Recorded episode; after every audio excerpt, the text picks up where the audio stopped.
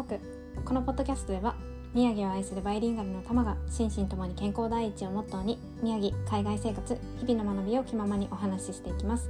おはようございます。玉です。今日はですね私がポッドキャストを続ける3つの理由っていう形でお話をしていくんですけれども私はそもそもねあの話が話し下手ですし人前で話すっていうことが結構苦手なタイプでうん、姉とか親友からは話にオチがないよねっていう風によくね言われるんですけども、うん、どう考えてもポッドキャストをやれるようなキャラではないんですが、まあ、なんだかんだ配信を続けていまして、うん、続けたいなとも思うんですよね。そうで続けている理由って何かなってふと考えてみたんですよ。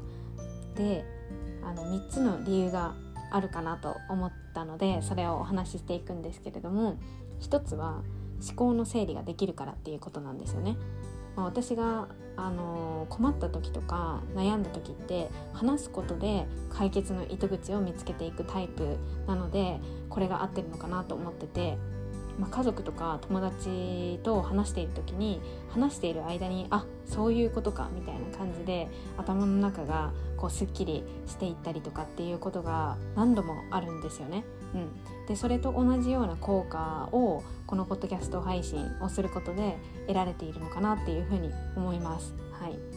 で2つ目がですね過去の私みたいな人に届いたらいいなっていう気持ちがあるから、うん、でこれはですね、まあ、過去の私っていうのはあの宮城の魅力に全然気づいていない私であり、まあ、海外へのねハードルが高いっていうふうに思っていた私でもあり、うん、で生き方に関してすっごい視野がね狭かったんですよ。そう。だからそういう自分に届けたいなって思うことを話していくようにしています。はい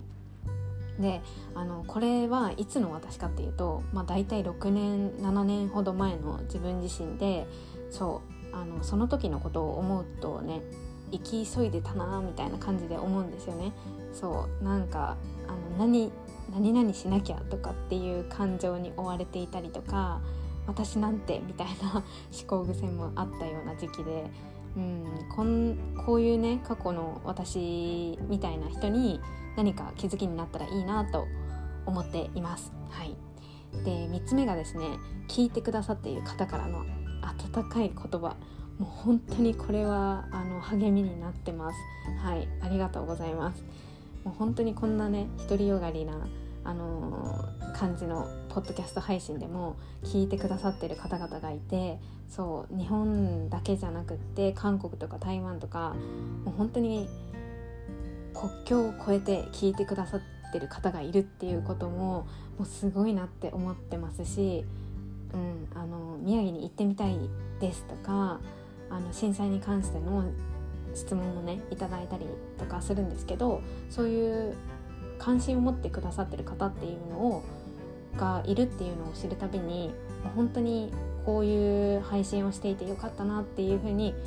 心の底から思っています。はい本当に聞いてくださってる皆さんありがとうございます。で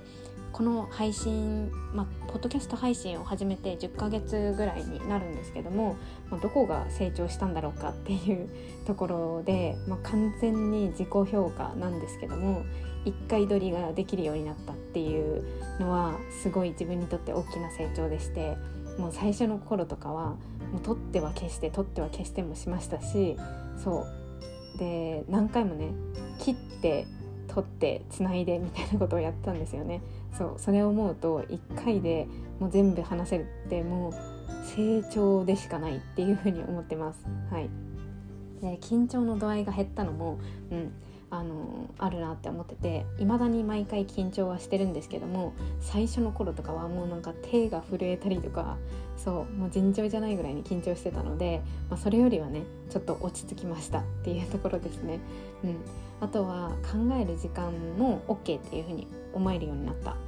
のが、うん、成長かなって思います。まあ、ある程度のね間っていうのも話の中にあってもいいのかなっていうふうに考えられるようになりました。はい、でこんな感じで少し成長したかなっていうふうに思ってます。まあ、まだあの話し方がね、まままとまらなかったりとかま自分で聞いてても下手だなって思ったりすることはあるんですけど、まあ、届いてほしい人に届けるためにっていうのと、まあ、自分の成長のためにこれからも続けていこうと思いますのであの聞いてくださってる方、まあ、これからも付き合ってやるかみたいな感じで思ってくださる方どうぞこれからもよろしくお願いします。ということで